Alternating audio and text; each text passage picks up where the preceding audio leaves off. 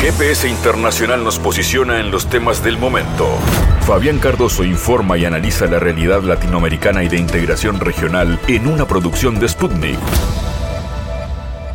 Un nuevo cierre para otra semana de GPS Internacional a través de Sputnik Mundo en mundo.sputniknews.com, en M24 en Uruguay, en 97.9 FM en Montevideo y 102.5 en Maldonado, en las radios públicas de Bolivia y en 1030M del Plata en Buenos Aires temas internacionales que están en agenda, lo que tiene que ver con lo que pasará el 8 de noviembre, las elecciones intermedias en Estados Unidos para renovar parte de los escaños en el Senado, la totalidad de la Cámara de Representantes y varias gobernaciones. ¿Qué está en juego en estas elecciones y por qué son tan importantes para la administración de Biden? ¿Cómo mide, cómo analiza la población de los Estados Unidos este nuevo gobierno demócrata? Vamos a hablar con la analista investigadora argentina, especialista en el norte, Silvina Romano. Iremos también hacia Perú, Perú en crisis permanente. Vean ustedes, resurge la posibilidad del eh, juicio político al presidente Pedro Castillo y su eventual destitución, porque la Fiscalía ha presentado una denuncia constitucional, lo ha hecho la fiscal general Patricia Benavides ante el Congreso contra el presidente Castillo por presuntos actos de corrupción. Eh, una permanente inestabilidad política que ha llevado a que haya varios cambios a nivel de la presidencia peruana y esta vez le toca al último mandatario eh, Pedro Castillo. ¿Podrá Castillo superar la crisis política y las acusaciones por parte de una oposición que ha buscado permanentemente destituirlo? ¿Qué balance se puede hacer de su gestión? Hablaremos con el analista Carlos Bedoya desde Lima. Y el cierre para la música, para el entrañable dúo musical uruguayo la Bernoa Carrero, que se estará presentando eh, pronto en el Antel Arena, ese mágico escenario montevideano, para festejar su historia, esos años de carrera, 45 años de carrera, este 19 de noviembre a las 9 de la noche, la Bornó Correro, que además está estrenando un libro escrito por el colega Martín Duarte sobre su biografía, se estará presentando en el Antel Arena y antes Mario Carrero estará conversando en este GPS internacional que cerrando una nueva semana comienza así. En GPS Internacional localizamos las noticias de América Latina.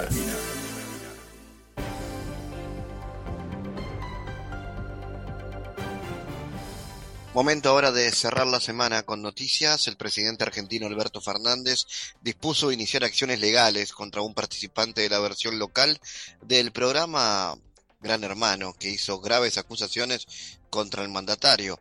El abogado de Fernández, Gregorio Dalbón, aseguró que el presidente iniciará acciones civiles por daño contra su honor contra el participante de Gran Hermano Walter Alfa Santiago. Yo Alberto Fernández lo conozco hace 35 años. A mí me coimió un montón de veces, dijo el participante del reality show. La vocera presidencial Gabriela Cerruti fue la primera en abordar públicamente y desmentir las declaraciones de Santiago en su cuenta de Twitter. El presidente no tiene información sobre esta persona ni recuerda haberla conocido. No podemos naturalizar que alguien se exprese ligeramente de un modo tal que solo pueda difamarlo y desprestigiarlo.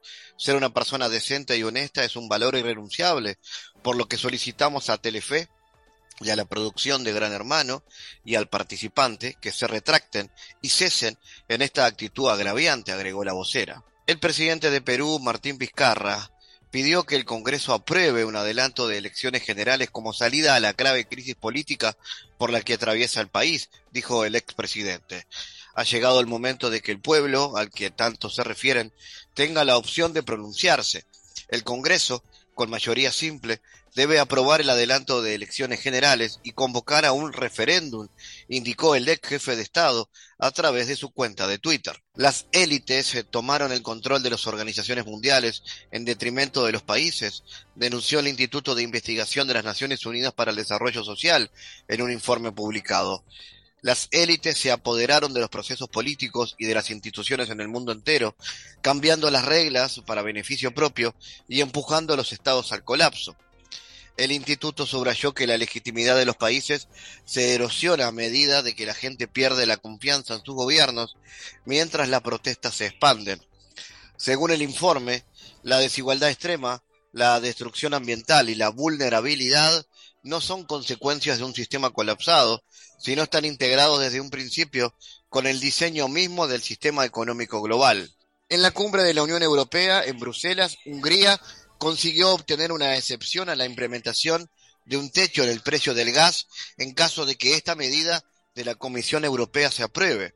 El primer ministro declaró que es una excepción necesaria, ya que de lo contrario el país se quedaría sin gas. Acordamos que, aunque haya un techo en los precios del gas en Europa, esto no afectará a los contratos a largo plazo, sin los cuales el suministro de gas a Hungría será imposible muy pronto. En otras palabras, se nos eximió del techo del precio del gas, por lo que no amenaza el suministro seguro de gas de Hungría, escribió Orban en las redes sociales. El mandatario destacó que Hungría logró evitar la amenaza de que se corte el suministro de gas al país porque otros países apoyaron su posición. Pero esta no ha sido la única excepción que logró obtener para Hungría. También acordamos que si hay una compra conjunta de gas en Europa, esto no será obligatorio para Hungría, así que todas las opciones de compra siguen abiertas para nosotros. Esto es importante porque solo podemos reducir el precio de la energía en nuestro país si hay el mayor número posible de recursos y una mayor competencia en el mercado energético húngaro. Subrayó también que fue una larga batalla, pero logramos proteger los intereses de Hungría y que para el país es importante tener abiertas todas las opciones para importar gas natural. El país se aseguró el abastecimiento de gas hasta 2036 al prolongar en 2021 el contrato con la compañía gasista rusa Gazprom y el gobierno de Alemania hace caso omiso a los lineamientos para que Rusia participe en la investigación del incidente sucedido en los gasoductos Nord Stream, afirmó Sputnik, el presidente del partido opositor derechista Alternativa para Alemania. Creemos que Rusia debería participar en la investigación del incidente, así como otras partes independientes. Creemos que Rusia debería participar en la investigación del incidente, así como en otras partes independientes. Eso es lo que exigimos, pero el gobierno alemán no responde. Recordó que Suecia y Dinamarca están investigando los ataques a los oleoductos, pero que Alemania no está involucrada actualmente en la investigación. Si Suecia tiene información sobre lo que sucedió, no podrá darla a conocer. El elocuente silencio del gobierno alemán habla por sí solo, agregó.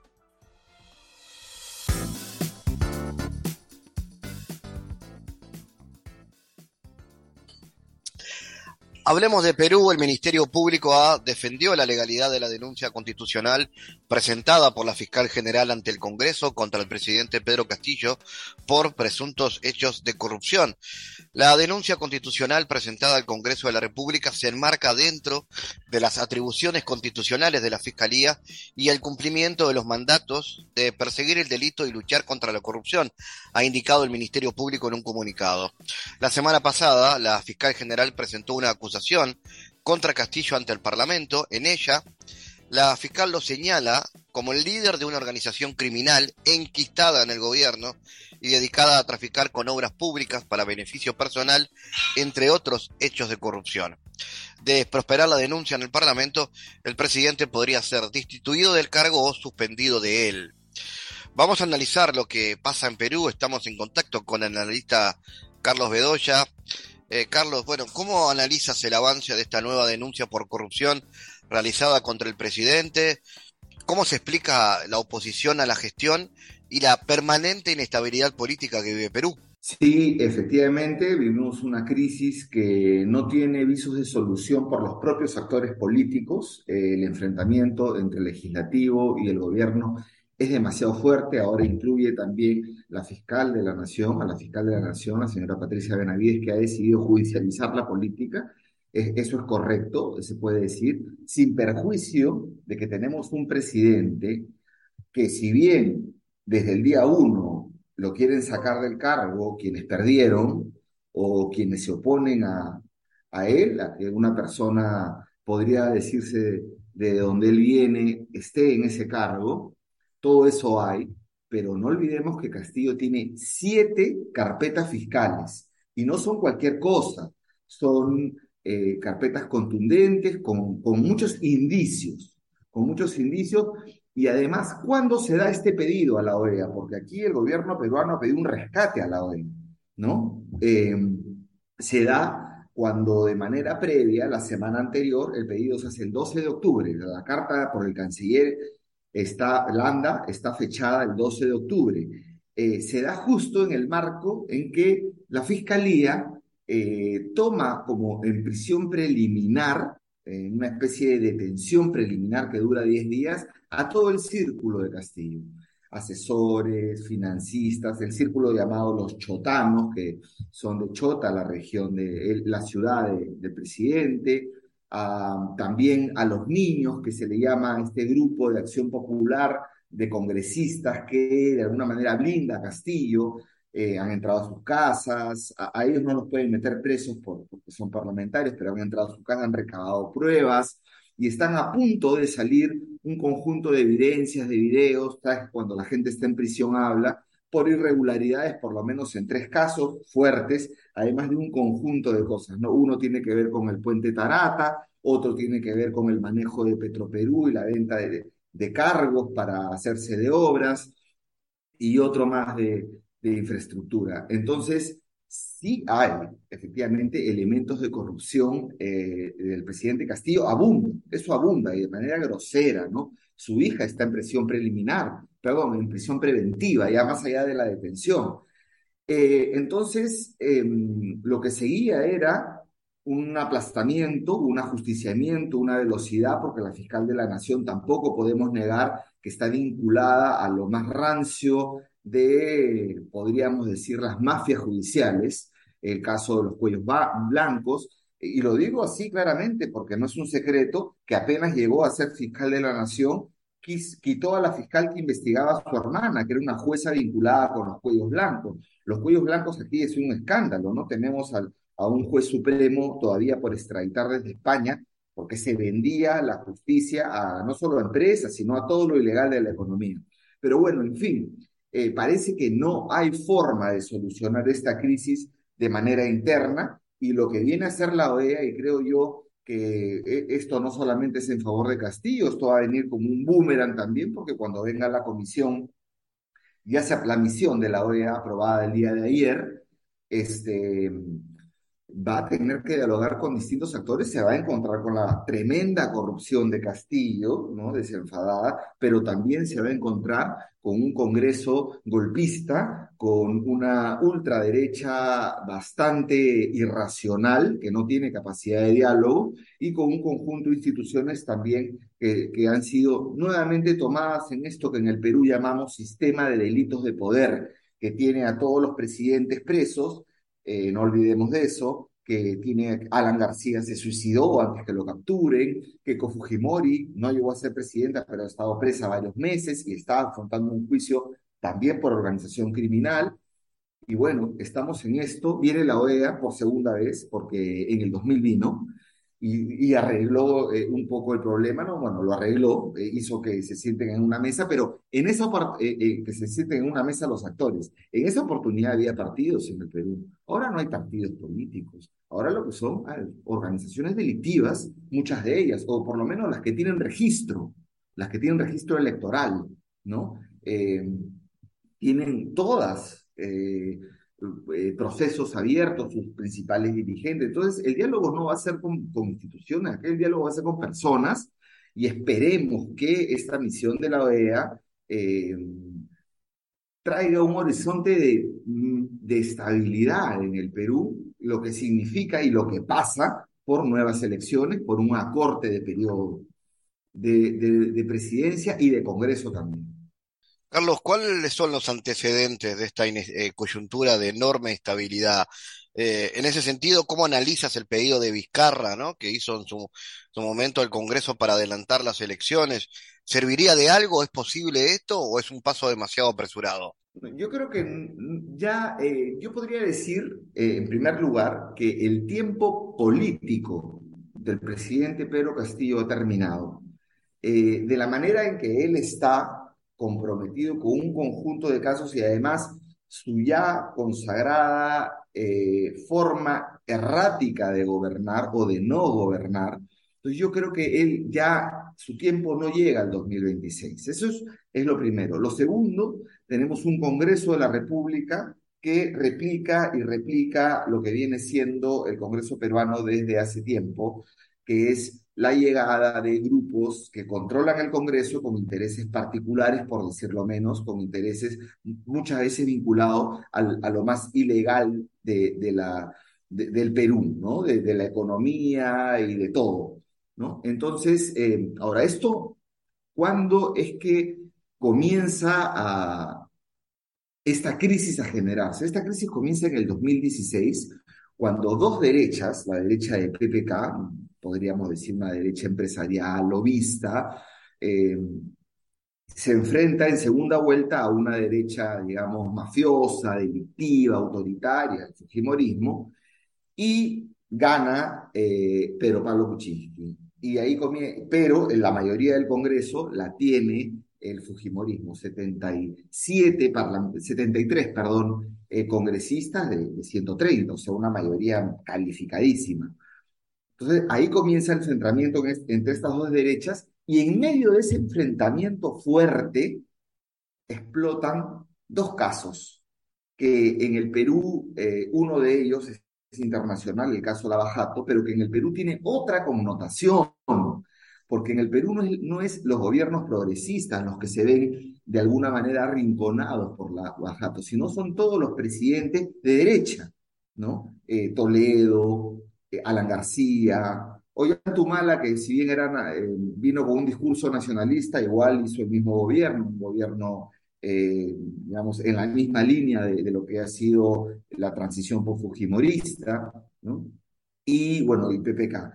entonces, este caso, la Bajato, explota, vincula a Alan García, vincula a todos los políticos, periodistas, embarra a todo el mundo, pero también explota otro caso aún mayor, el caso Lavajuez o Cuellos Blancos, que es cuando se descubre a través de una investigación fiscal provincial del Callao, cuando intervienen celulares de narcotraficantes, que bueno, encuentran las llamadas a todos los miembros, a muchos miembros, digamos, de las Cortes Superiores y Suprema del Perú, ¿no? Vinculado con, con una, se descubre incluso hasta la negociación de, de perdón o por plata de condenas a violadores, de todo, de todo, ¿no? En estos audios llamados de los hermanitos, porque todos se llamaban, hola hermano, hola hermano, hermano, hermano, hermano, entre jueces, y bueno, o sea, se dio toda la, toda la podredumbre quedó expresada, ¿no? De este, de este régimen eh, bastante deteriorado, que nunca tuvo una justicia transicional, después de que cayó Fujimori, ¿no? Y las mafias, bueno, se rearticularon.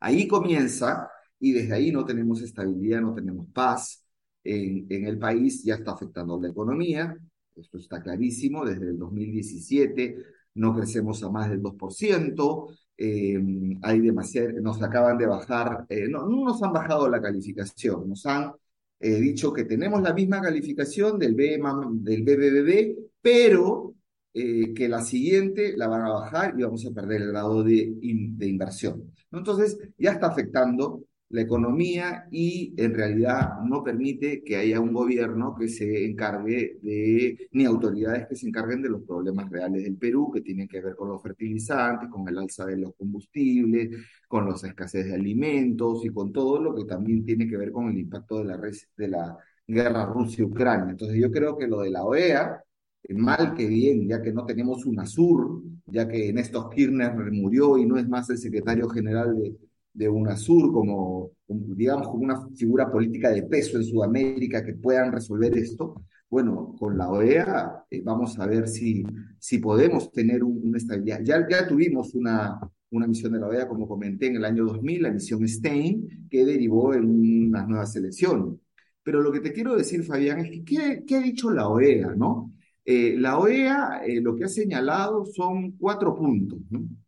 El primer punto eh, tiene que ver con, digamos, un respaldo al gobierno, al gobierno peruano, una exhortación al gobierno peruano, donde se, se, le respalda al gobierno peruano, ¿no? Se le, se le da un chance pero hay posiciones distintas, ¿no? Hay posiciones de Colombia, Argentina y Bolivia que se muestran en defensa del gobierno Clara de Castillo y de Canadá, Ecuador y Uruguay, por ejemplo, que han hecho énfasis en la importancia de preservar la democracia, brindar la ayuda necesaria, pero también eh, tiene que, ver todos los temas y los problemas que hay, no solamente que el Congreso es un, un Congreso eh, golpista, sino también que este, es un, eh, hay mucha corrupción en el gobierno. ¿no? Por ejemplo, el representante de Canadá dice, instamos al diálogo y a las partes interesadas a que se respete la Constitución. Canadá estará atenta a las discusiones de alto, de alto nivel, ¿no? Pero bueno, en fin, el primer punto es expresar la solidaridad y respaldo al gobierno democráticamente electo de la República del Perú, así como la preservación de la institucionalidad democrática, ¿no? Que se respete la Constitución, el artículo 117. Eh, lo segundo que está planteando el, la OEA es realizar un llamado a todos los actores para que sus acciones se enmarquen en el respeto al Estado de Derecho. Lo tercero es la disposición de la OEA a brindar apoyo y cooperación y a requerimiento del Perú, mediante gestiones, promover el diálogo y fortalecimiento del sistema democrático. Y cuarto, designar un grupo que venga al Perú, conformado por representantes de los Estados miembros, eh, aplicando pues el mecanismo de la Carta Democrática. ¿no? Entonces, eso es lo que va a venir en Perú y vamos a tener aquí eh, una crisis que además de judicializada se internacionaliza y bueno, este, esperemos que llegue a, un, algún buen puerto. Entonces, ¿cuál crees que es el principal desafío que enfrenta el Perú ahora? No solamente Castillo, el país. El desafío enorme que, eh, enfrenta el Perú es reinstitucionalizarse, volver a tener partidos políticos y no organizaciones delictivas. Eh, una reforma política es fundamental. Se frustró con Vizcarra ¿no? Porque Vizcarra tuvo un interés de, hacer la reforma política que quedó a medias y después hubo una contrarreforma, eh, como por ejemplo cosas como eliminar el voto preferencial o de congresista por congresista o eh, ir a elecciones primarias obligatorias, a, unas paso, ¿no? Eh, también quedó de lado, este, y, un conjunto de cosas que fomentarían la participación de la ciudadanía en la política y no solamente de grupos de interés con plata que finalmente logran tener el registro, controlarlo, manejar como, como se quiera, ¿no? Y también incluir políticamente a, varios sectores. Creo que también un desafío en la coyuntura actual es que el diálogo va a ser entre personas, y, entonces eh, esperemos que esas personas, eh, algunas personas del Congreso, también algunos grupos de sociedad civil, imagino que la OEA va a tener que venir a hablar con lo que queda de la institucionalidad peruana, con la Coordinadora Nacional de Derechos Humanos, instituciones de la sociedad civil que todavía se conservan, porque está muy deteriorada la institucionalidad pública. Entonces, ese es un desafío enorme. Y el desafío final es de poder armar un gobierno mínimamente estable que pueda gobernar un Congreso que legisle y que no quiera saltar el poder y cinco años de presidencia que luego haya una alternancia, ¿no? Entonces, eh, reglas básicas, digamos, lo básico, eh, eh, eso no tenemos en el Perú. Carlos Bedoya, gracias por tu análisis y atentos a la evolución de estos acontecimientos en constante movimiento en Perú. Gracias a ustedes. Analizamos los temas en GPS Internacional.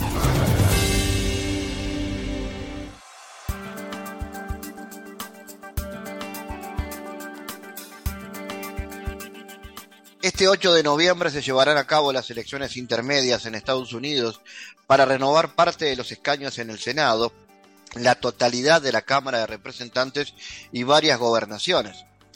Según advierte eh, Romano y García Fernández en un artículo publicado en el Centro Estratégico Latinoamericano de Geopolítica, estas elecciones suelen ser una suerte de referéndum del gobierno de turno.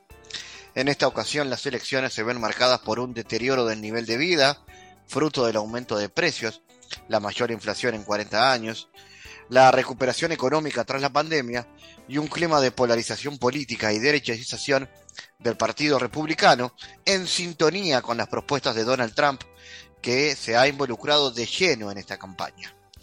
Para analizar este asunto estamos en contacto con la investigadora argentina Silvina Romano. Silvina, ¿qué está en juego en estas elecciones internas y por qué crees que son tan importantes para la administración de Biden? Bueno, lo que se juega en las elecciones eh, intermedias del 8 de noviembre de 2022 en Estados Unidos son, en concreto, puestos en el Senado, en la Cámara de Representantes, es decir, se renueva toda la Cámara de Representantes y algunas gobernaciones. Eh, en términos generales, estas elecciones se perciben como una, un referendo, si se quiere, al, gobierno de turno. Es decir, qué piensa la gente sobre eh, el gobierno de, Biden, ¿no?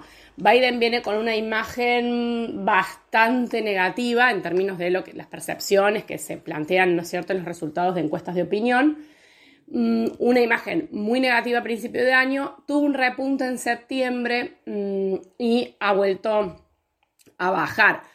¿Por qué esta imagen? Bueno, tiene mucho que ver con eh, el curso que está teniendo la economía estadounidense. Se sabe que hay altos niveles de inflación que no se veían desde hace 40 años probablemente en ese país.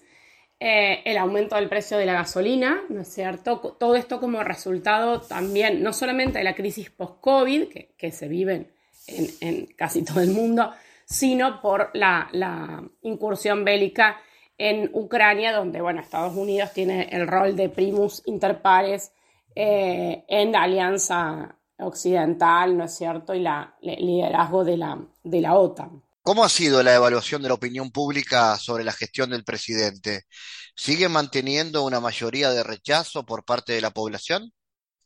¿Cuáles crees que son los aspectos que han ralentizado la desaprobación y qué le otorga esperanzas al oficialismo de cara a esta elección? ¿Qué dicen las principales encuestadoras sobre mm, cómo quedaría compuesto, digamos, el, Congreso y este, el Senado, las gobernaciones? Bueno, en general hay un cierto acuerdo en que, mm, aunque por un mínimo resultado, los demócratas puedan quedarse con el Senado y Mm, que la mayoría en la Cámara de Representantes quede para eh, los republicanos. ¿Esto qué significa? Bueno, eh, se sabe, ¿no? Mm, si en la medida en que los republicanos tengan mayoría en la Cámara, van a bloquear allí las propuestas de, ley y las políticas eh, que quieran ser impulsadas por, por los demócratas pero también pueden abrir una serie de investigaciones, por ejemplo, en contra, en contra de Biden, eh, para, digamos, desmoralizarlo o disminuir el, su, digamos, eh, reducir su credibilidad, eh, complicar la gobernabilidad en un contexto en el que mm, estamos frente a una derechización, si se quiere, si se puede usar esa palabra, del Partido Republicano. ¿no? Dentro de los republicanos hay, eh, hay una gran inclinación hacia la derecha, una derecha conservadora que en parte es promovida eh, por mm, Donald, Donald Trump. Silvina, ¿cómo ves las implicaciones de la polarización política en el país y la llamada derechización del Partido Republicano? ¿Incide el factor Trump en este marco? Esta derechización dentro de los republicanos tiene una, un impacto fuerte, em, porque también moviliza al voto demócrata esta tendencia. ¿En qué sentido? En que, por ejemplo, eh, se está mm, viendo ciertos resultados a nivel nacional, por ejemplo, la, la decisión de la Corte Suprema, que está compuesta por una mayoría conservadora, con una, con una jueza que colocó en su momento Donald Trump, por ejemplo, esa, esa, Corte Suprema, en el caso Roe versus Wade, permitió a los estados la posibilidad de incluso restringir severamente o prohibir por completo eh, el derecho al aborto, ¿no?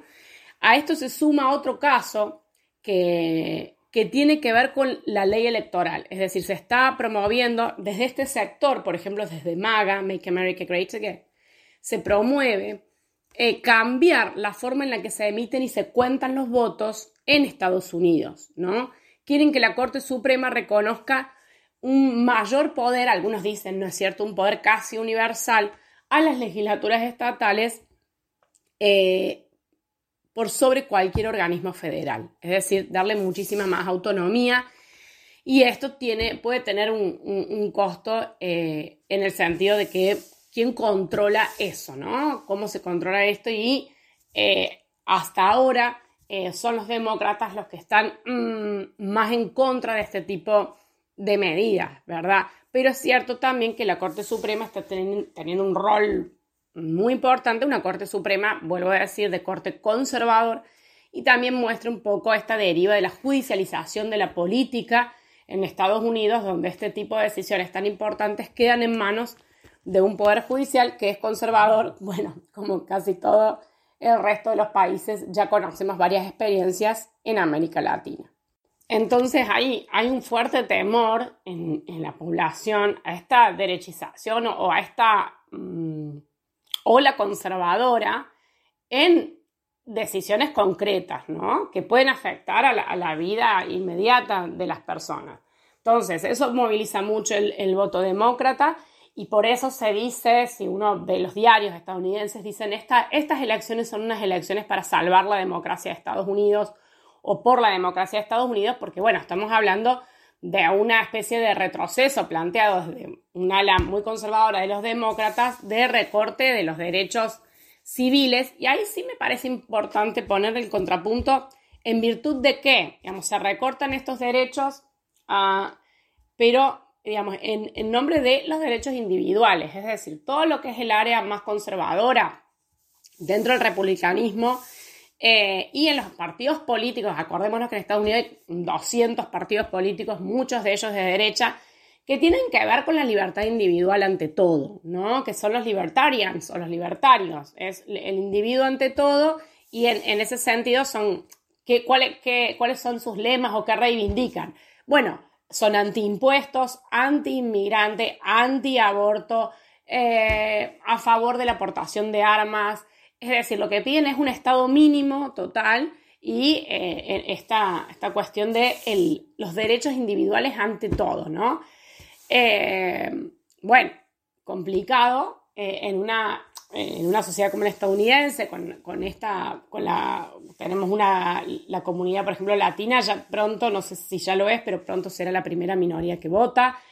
Y, y bueno, una reconfiguración que hace muy complicado, y además en el siglo XXI, este tipo de, consignas, pero bueno, está calando también. ¿Por qué? ¿Por qué cala esta, esta derechización? Eh, algunas razones importantes tienen que ver con el, impacto que ha dejado el neoliberalismo en la economía estadounidense, ¿no es cierto? La reconversión neoliberal, todo lo que fue eh, el cierre de, cordones industriales muy importantes, eh, zonas que han quedado aisladas totalmente del capitalismo eh, cosmopolita, diríamos, ¿no?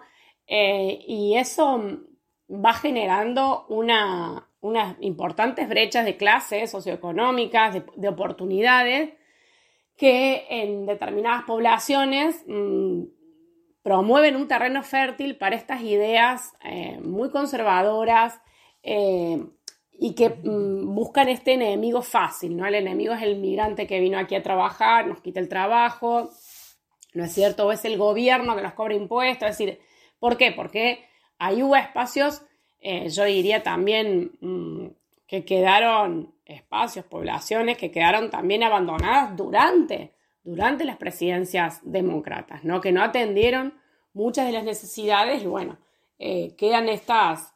Eh, estos sectores, ¿no? Que siempre hay que recordar que la, la, política, dentro de la política estadounidense, siempre hubo alas fuertemente conservadoras, ¿no? Y de derecha. Eh, lo que pasa es que ahora, sobre todo a partir de la presidencia de Trump, han adquirido no solamente visibilidad, sino que se van metiendo en el sistema político formal. ¿Qué significa eso? Eh, que, por ejemplo, más de 100 candidatos que se han presentado para estas elecciones intermedias son de extrema derecha y se han presentado por la vía del Partido Republicano, ¿no? Em, por lo menos 12, aunque sea poquito de 100, pero estamos hablando de entre 12, 15 personas, eh, están eh, asociados explícitamente con supremacistas blancos, bueno, estos extremistas antigobiernos o los Proud Boys de extrema derecha, ¿no?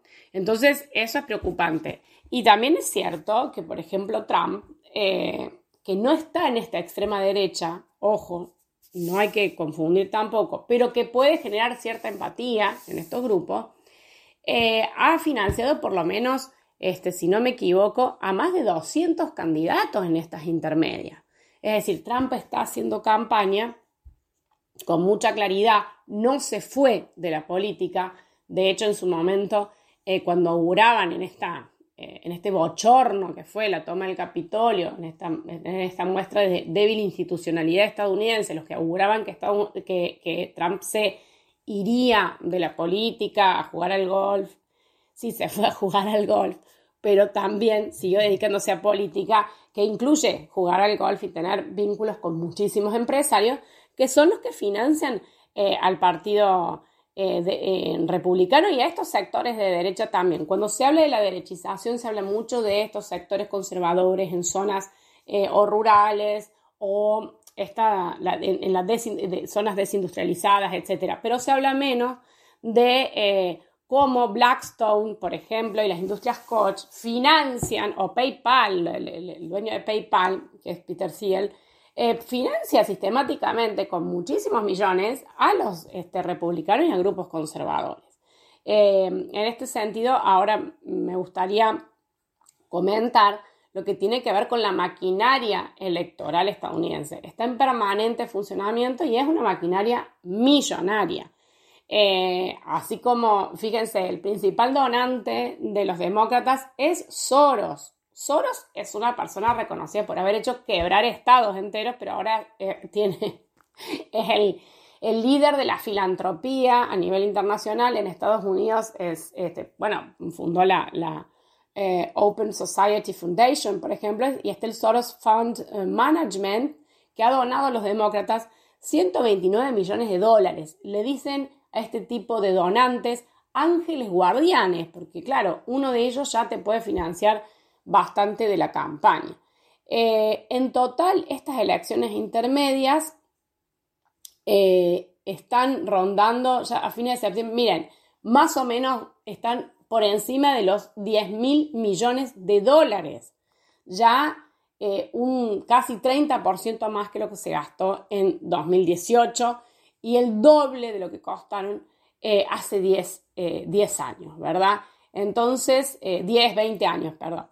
Eh, es también un tema el de eh, el dinero que corre en las elecciones, quiénes financian a quiénes. Y bueno, eh, ahí también hay que rastrear el dinero para rastrear cuáles son las políticas que se podrán implementar y cuáles no. por último, me gustaría cerrar con, esta, con un dato que salió hace poco, que 6 mm, de cada 10 adultos en Estados Unidos dice que se debe cambiar la forma en la que se elige el presidente.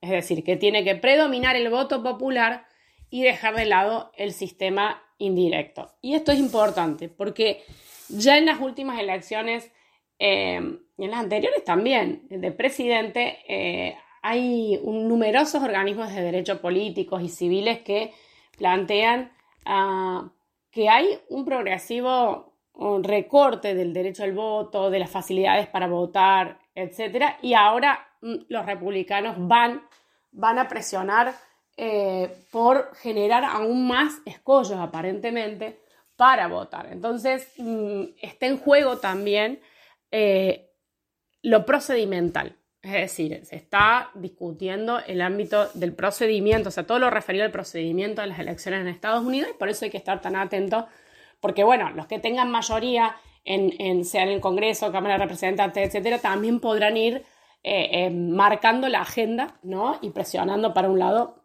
o para otro. Silvina Romano, investigadora del CELAC, gracias por estar en GPS. En GPS Internacional navegamos por la sociedad y la cultura.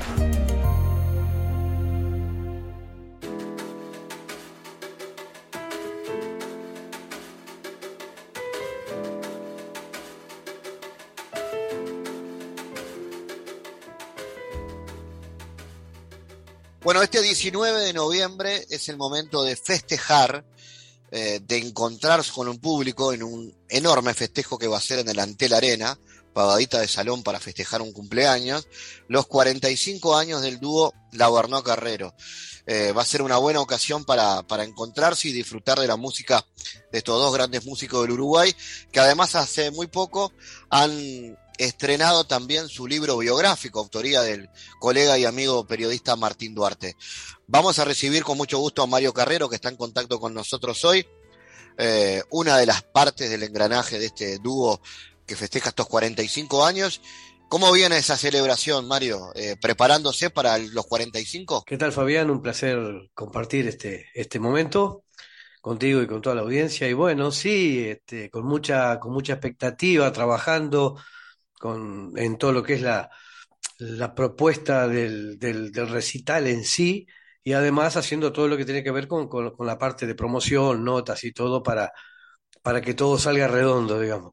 Eh, estamos preparando todo con los, con, con los músicos que van a participar y bueno, la selección de canciones que no deja de ser un tema mm, complejo porque por un lado, después de 45 años y muchísimos discos, andás con, casi 300 canciones posibles de ser cantadas. Y, en realidad no pueden ir todas. Entonces, tenés que hacer una selección en la que de alguna manera te pongas en el lugar del espectador, de, que, de, de, de, escuchar eh, los temas esos clásicos que de repente son los que quiere escuchar y al mismo tiempo tratar de ir también mechando alguna canción nueva que está previsto que haya también, este, incluso algunos estrenos absolutos. Entonces, bueno, andamos en toda esa dinámica con el libro de Martín en paralelo y con la salida también en poco tiempo más de un, una antología en vinilo de, del dúo con, con, ahí con 10 temas, que es lo que entra en el vinilo, que, que bueno, van a completar ese, digamos, esa especie de, de, de, combo del cumpleaños. Es todo un trabajo, me imagino, elegir las canciones. Ahora, son 45 años de carrera donde si yo te pregunto cuál es la marca registrada en términos más comerciales de ustedes, ¿no? la señal de identidad en términos más humanos, ¿cuál sería de todas lo que han sido sus creaciones y su trabajo? Hay varias, hay varias, hay varias canciones. Eh, en los primeros, en los primeros tiempos, quizás eh, una forma de, presentación del dúo que se empezó a, a imponer, a, que fue la que nos fue abriendo las puertas de alguna manera, quizás sea cuando cante Gallo Azul o Zumba que Zumba, dos canciones aportadas por, por Don Washington Benavides para el dúo, pero después se fueron sumando otras que, que nos fue arrimando eh, el, maestro Rubén Lena también, y otras canciones que empiezan a aparecer a partir de que yo me largo más a escribir, y bueno, y hoy por hoy te podría decir que hay una cantidad muy grande de canciones que en, determinado momento histórico, en determinado contexto, en, en determinada etapa del dúo, eh, han ido cimentando lo que son este trabajo de 45 años, ¿no? Yo que sé, te puedo hablar de, Santa Marta, Milagro, Comparsa Silenciosa, Escobita de Arrayán, Ocho Letras, Conclusiones, Carta de una abuela a su nieta. Eh, hay muchas, muchas canciones, por suerte, que son de esas que, que de alguna manera eh, las podés seguir haciendo porque son canciones que no fueron pensadas para, para ningún momento así en particular como para que no duren. O sea, son canciones, al decir del maestro Elena, canciones que intentan ser resistentes, resistentes al paso del tiempo, ¿no? Que no son eh, eh, circunstanciales. Y, y bueno, eso a veces se logra, a veces no, y además varía muchísimo de, de, de, un público a otro, de un lugar a otro del país. Eh, depende mucho de, de todo un montón de cosas que hay, ¿no? Es lo único, o sea, que, que te puedo decir que, que, que, es lo que de alguna manera marca eso, el, el, el, el éxito, ¿no? Entre comillas, de alguna canción, es este. Eh, eh, es muy muy difícil de encasillar en algún momento o en algo, ¿no? O sea, la suerte es que cualquiera de esas canciones las podemos seguir haciendo, o sea, desde que empezamos a cantar hasta hoy, cualquiera puede ser cantado. Y siempre con un estilo comprometido, musicalmente definido, pero, pero, pero comprometido. Las letras siempre han tenido que ver con una coyuntura sociopolítica del Uruguay, nunca escaparon de ser observadoras de la realidad. Es que eh, eso es lo que aprendimos, ¿no? Este, yo cuando, cuando empecé a cantar, cuando empecé a cantar, cuando recién empecé a cantar, me marcó mucho la generación del, de los 60 obviamente que la, obra de los olimareños y, lo que eran los textos de Víctor Lima y de Rubén Lena a través de las voces de los olimareños, pero además fueron puertas que me fueron llevando hacia Aníbal Zampayo, hacia Ciro Rodríguez Castillo, Cita Rosa, El Zabalero, Numa, Masacá y todo un montón de, artistas, de cantantes de, de, este país que tenían una marca muy fuerte en, en el decir, ¿no? En el qué se dice. Eh, no, no, no partidariamente, o sea, porque ninguna canción, o sea, le va a solucionar la vida a nadie, y eso lo tenemos claro, o sea, eh, no partidariamente, porque además el que voto soy yo, no, no las canciones. Eh, pero, pero las canciones sí, sí están comprometidas con, con el tiempo que nos tocó vivir. Fíjate que nosotros allá por 76, 77, 1976, 77, cuando empezamos a cantar, era en el mismo, en el mismo, los mismos momentos en que eran asesinados Selmar Michelini, Gutiérrez Ruiz, eh, eh, eh, en que eran detenidas acá en Uruguay Julio Castro, Elena Quinteros, las desapariciones después de, de, de Tassino, de, de, Mato, o sea, eran cosas que ocurrían en este país, ¿no? Y al mismo tiempo, con, con todo lo que significaba la, canción como modo de respuesta ante todas esas situaciones en, en, donde la canción pasa a ocupar un espacio que le era totalmente restringido a, la gente en cuanto no se podían funcionar los sindicatos, ni los partidos políticos, ni nada. Entonces la, canción ocupa un lugar allí. Y, bueno, y nos tocó, nos tocó eso y en eso, y en, eso estuvimos, estamos y estaremos, o sea, vinculados a, todo lo, que nos pasa. O sea, es muy difícil ponerte a cantar alegremente en un mundo en el que tenés en estos momentos una guerra con un manejo nuclear, con que a cualquier loco de esto se, le antoja apretar un botón y, ocurre un desastre. Y bueno, y nosotros estábamos comprometidos con toda esa historia, ¿no? Y, sobre todo, en lo que a mí me, importa mucho, eh, que, yo siempre entendí que yo no era un cantor de cualquier lugar, yo soy un cantor de acá. Y soy un cantor de acá porque recibí un montón de influencias de, de artistas y cantores de acá no soy un melódico internacional, soy un cantor de este lugar con todas las particularidades que tiene este lugar, ¿no? O sea, con todas las cosas que tenemos para, para rescatar nosotros, cosas que nos han llegado quizás, sí. O sea, no, no, no me quiero poner en puritano ni en chauvinista, pero, pero el bandoneón que nos vino de, Alemania, o sea, marca el tango acá, el, el tamboril que, que, vino en los barcos negreros, pero este pero que se afincó acá y, el candombe que se hace acá no, se hace en ninguna otra parte del mundo. La guitarra que trae, que llega con los españoles, eh, ese caballo que traen los españoles, es los elementos en los que se afinca Bartolomé Hidalgo después para ir narrando las historias que nos ocurren con socialistas patrióticos. O sea, eh, el, sin pretender ser muy ampuloso, pero yo eh, este, eh, trato de ser continuador de toda esa historia. Nosotros no, no, o sea, no aparecimos hoy como un hecho circunstancial, venimos de otro montón de voces y, otro montón de, historias, ¿no? Y con un estilo también musical propio que tiene que ver con el folclore, con el folclore tradicional del Uruguay. Pero yo recuerdo una anécdota, y eso te quería preguntar porque el dúo, digamos, genera interacción con todas las generaciones, con la gente más grande, identificada con las canciones, pero también con los jóvenes. Yo recuerdo en una entrevista, creo que fuiste vos que contaste en una entrevista, Mario, que, que un grupo de, gente joven en un, en un festival les, les, les, gritaron, la Barnaca Carrero es rock and roll, ¿no? Es rock and Sí. roll. Eso no sé. Sí, sí, sí. ¿Dónde fue, Es- te acordás? sí. Uh, nos ha pasado muchísimas veces. Muchas O veces sea, que le digan es rock and roll. Muchas veces. Mm. Muchas veces sí, o sea, eh, el, hay mucha gente joven que incluso nos ha dicho, pa, eh, eh, este, yo no, no, no curto ese palo, pero para mí la and roll es rock and roll.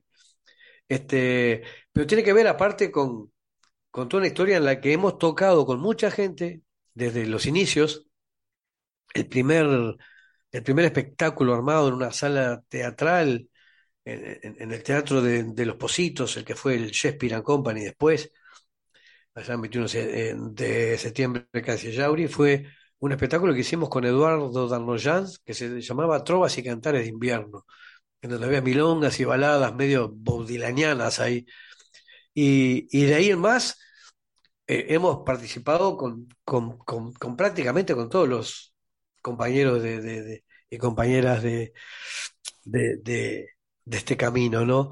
Y inclusive con una actuación en, en- en un famoso festival de rock que se hacía en Durazno, auspiciado por una marca de cervezas, y allí nos tocó participar con, con Grafolitas, invitado por Grafolitas, ante, no sé, casi 60.000 gurises, y gurisas que cuando sube el dúo y empezamos a cantar ocho letras con Grafolitas, aquello latía, saltaba, se amacaba, era toda una cosa infernal. Y estuvieron varios minutos después que terminamos la canción gritando Uruguay, Uruguay. Eh, hay una, yo creo que hay una, una aceptación por parte del público joven, aunque no, como nos dicen muchas veces, no, no, no, no es la música que escuchan, pero hay un respeto, diga, por, por, de repente por, por el intento de ser auténticos y de ser coherentes que, que hemos intentado mantener en todo este tiempo, ¿verdad? En estos 45 años hemos pasado por todo. Arrancamos cantando en plena dictadura, pidiendo permiso para cantar, presentando las letras, cada canción, siendo prohibido muchísimas veces uno u otro, al igual que todos nuestros compañeros de, de, de, de- época. Y, y luego hemos pasado por distintas etapas de- de- de- del, del país eh, y del mundo, ¿no? Este, Santa Marta la escribí en el 2001, cuando todavía ni idea de lo que eran las fake news, cuando todavía no existía el Twitter. Este, y- y bueno, y ahí planteando toda esta cuestión de los cambios tecnológicos y de, bueno, y cómo quedamos parados nosotros como, como, como pueblo, como, como, como gente de este lugar en medio de toda esa marea de información y de, y de programas que nos llegan de todos lados con formatos que, que, que son idénticos en cualquier parte del mundo y bueno, este, yo siempre intenté pararme en otro lugar, en decir, no, yo no soy igual a cualquier parte del mundo. O sea, no, no, no creo en esa cultura snack y esa cultura eh, eh, que puede ser eh, eh, similar a cualquier otra. Acá hay muchas señales, muchas cosas que nos hacen ser distintos y bueno, y yo quiero que eso se note en las canciones. Y capaz que eso es lo que lo mismo las distintas generaciones han, han valorado quizá más, ¿no? De todo lo que es la historia del dúo, ¿no? Más allá de que de, de- alguna canción mejor o peor, más linda o más fea, o de que te, le guste o no le guste a alguien lo, lo- que hacemos. O sea, no, no, no, no nos hemos movido mucho de un camino ético co- con, respecto a la canción, a qué, cuál es la función del artista, cuál es la función del arte. O sea, te, em, yo siempre planteo que cuando, cuando Picasso pinta el Guernica, pinta un bombardeo de la aviación nazi y de Franco sobre una población. Y, y ahí eh, el autor, el artista, se comprometió con un hecho horrible, espantoso, con una tragedia a nivel humano, y pintó algo que quedó marcado en el tiempo. O sea, no conozco ningún artista que se le ocurra pintar eh, el avión que tiró la bomba o al piloto que tiró la bomba. O sea, te- yo creo que el arte está vinculado muy firmemente a cuestiones emotivas, a cuestiones humanas. De, si no, pasa a ser nada más que un, adornito pasajero y olvidable. Eh, antes de, terminar, eh, Mario, unas palabritas del libro de Martín Duarte, que hace poco salió. Contanos de eso, cómo surgió y, y cómo viven eso de tener su historia plasmada en, las páginas del libro. Eh, lo primero que es raro que te pase una cosa así, ¿no? Este, eh, yo qué sé, nosotros estamos acostumbrados a que nuestras voces andan y de repente nuestra imagen en algún video o en alguna cosa así. Pero el libro, el libro, yo qué sé, el libro es todo una quijotada de Martín, este, Martín un entrañable amigo y músico, aparte, este, arreglador y cantor de, en, Murga, o sea, es de, la primera generación de Agárrate Catalina, Martín. Este, y, y, bueno, y nos conocemos desde hace mucho y él planteó la idea de, hacer un libro. Pasó un trabajo espantoso, pobre con nosotros, porque, porque nos tuvo que perseguir meses y meses para, para plasmar después en, el libro todas esas cosas que él iba tratando de sacarnos medio así como, como con tirabuzón, porque, porque como que lo, lo, lo, hicimos sudar mucho para escribir el libro, pero eh, creo que está, que tiene como todo, como toda cuestión así, tiene eh, el valor de que está, que retrata una época, un momento de dos, de dos artistas de este país y bueno, y, tal y las circunstancias en las que desarrollaron y desarrollan su, su trabajo, ¿no? De dónde vienen, quiénes son y, y bueno, y, y, qué aspiran a hacer alguna vez. Mario, recordarnos entonces detalles del show, quiénes van a estar y cómo va a ser este show durante él. El show es el dúo, el dúo con, con, con la banda y otros compañeros músicos más apoyando el trabajo, pero básicamente el dúo eh, paseando por, por canciones de, distintas épocas y canciones nuevas. Y va el, 19 de noviembre en, en Antela Arena a las 21 horas. Así que este, la invitación para, para que la gente se sume, acompañe, apoye, porque de algún modo, más allá de, de, más o menos valores de lo que ha hecho el dúo, eh, tenemos plena conciencia de que existimos por la gente la gente ha sido la que ha bancado en todo momento, desde aquellos primeros años en que, en que de repente pagaba la entrada para ir a verte y no te podía ver porque no te habían dejado actuar durante la dictadura, hasta momentos en que las, las, las censuras y las autocensuras este, iban cumpliendo sus, sus, roles a lo, a lo, largo del tiempo y bueno, eh, tratando de, de que este 19 podamos juntarnos con toda esa gente que nos ha mantenido eh, a lo largo del tiempo, que va de, muy diferentes edades, ¿no? Este, desde gente muy joven a gente bastante mayor y que es de alguna manera eh, eh, la hermanoa carrera. Mario, gracias y felicitaciones por todo esto. Nos encontramos pronto ahí en la Arena. Muchísimas gracias a vos, Fabián. Este, un placer y bueno, nos encontramos allí. El mundo en GPS internacional.